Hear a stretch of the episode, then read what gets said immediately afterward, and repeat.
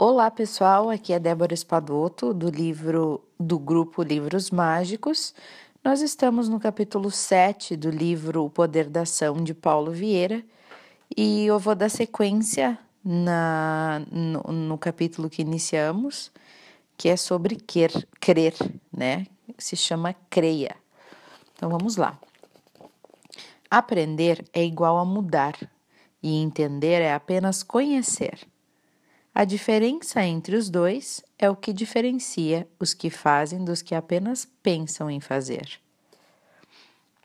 É sabido e notório que todo estímulo produz sinapses neurais, e se esses mesmos estilos forem estímulos forem recebidos repetidamente ou sob forte impacto emocional, produzirão novas redes neurais que contêm novas crenças ou programações mentais ou aprendizado, você pode chamar como quiser.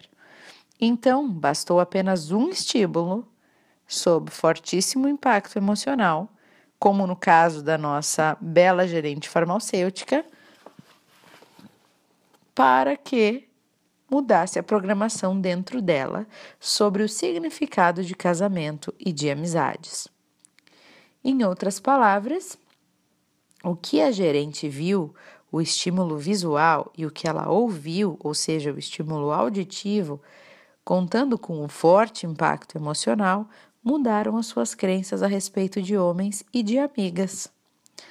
Para quem não sabe o que aconteceu, pode ouvir o áudio anterior que explica a história desta gerente farmacêutica, né, que ela flagrou o marido dela, né, junto com a melhor amiga dela. Então ela teve um momento de choque ao ver os dois juntos. Uh, e daquele momento em diante, mesmo de modo inconsciente, ela passou a afastar relacionamentos amorosos e a, e a afastar também amizades, principalmente se fossem femininas. A programação mental ou o aprendizado resultante daquela experiência dolorosa foi: homens, parceiros amorosos, e amigas não são confiáveis e me fazem sofrer. Se os tiver, vou me machucar e me decepcionar, então eu me afasto deles. Isso tudo a nível inconsciente. A mesma coisa aconteceu comigo com relação ao samba. Ver meu pai e minha mãe se virando de costas para mim por causa da minha dança desajeitada e diante de tantos amigos foi o estímulo visual doloroso para mim e o estímulo auditivo foram as palavras cheias de reprovação do meu pai. Totalmente fora de ritmo, ele disse. Esses estímulos, que duraram poucos segundos, foram suficientes para criar uma crença traumática com a seguinte programação: o que, que ficou instalado na minha mente? Fuja de qualquer situação em que esteja exposto ao erro e ao ridículo, Caso contrário, você será rejeitado. Tanto eu como a gerente farmacêutica, nós passamos a viver segundo aquelas programações, e sempre que nos deparávamos com o estímulo em questão, o programa era ligado e nossos comportamentos alterados drástica e imediatamente. No meu caso, a mudança foi explícita. Todos viam a minha incapacidade de dançar, de começar um relacionamento com meninas, medo de errar no futebol.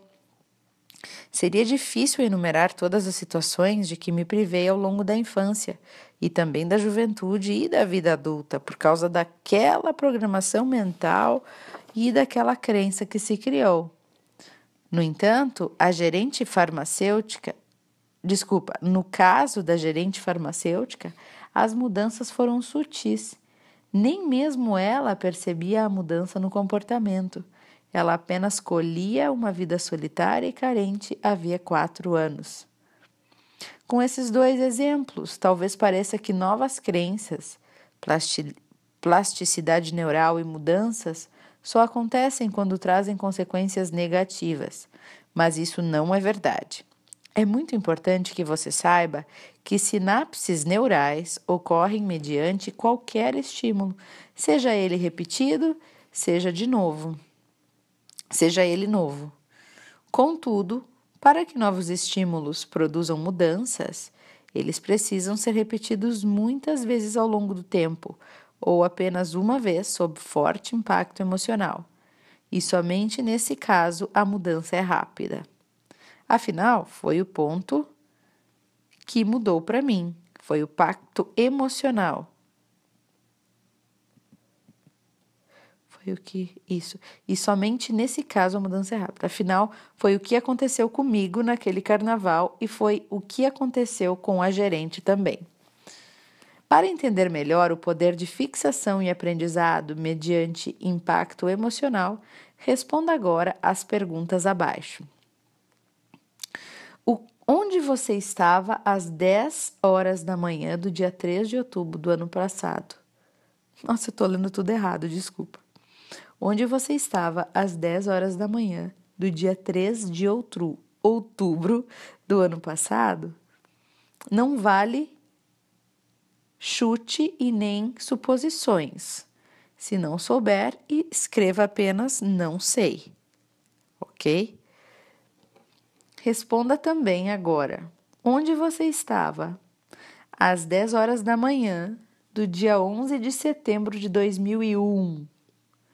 Da mesma forma, não vale chute nem suposição.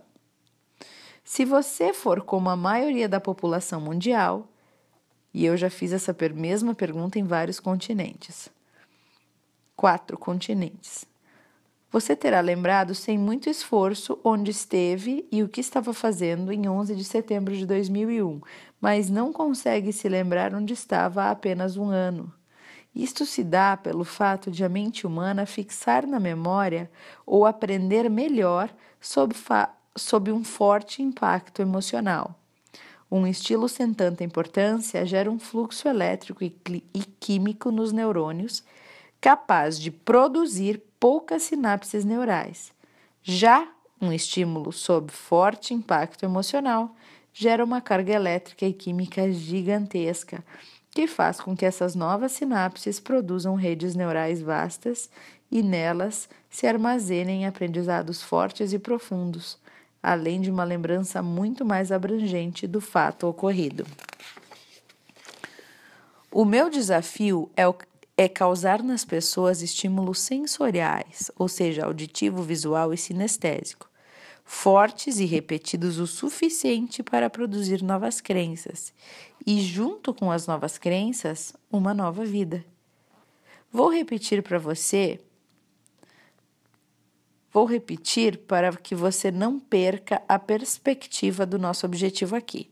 Você pode mudar rápida e drasticamente o seu casamento você pode mudar rápida e drasticamente sua saúde e sua aparência física, as suas finanças, a sua empresa ou a sua carreira. Não há limites para nossas possibilidades que não sejam autoimpostos por nós mesmos. Então é esse o áudio de hoje, pessoal.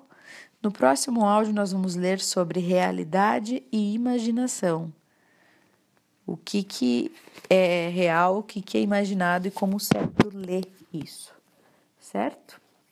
Um abraço para vocês e até o próximo áudio. E desculpa as minhas gaguejadas de hoje.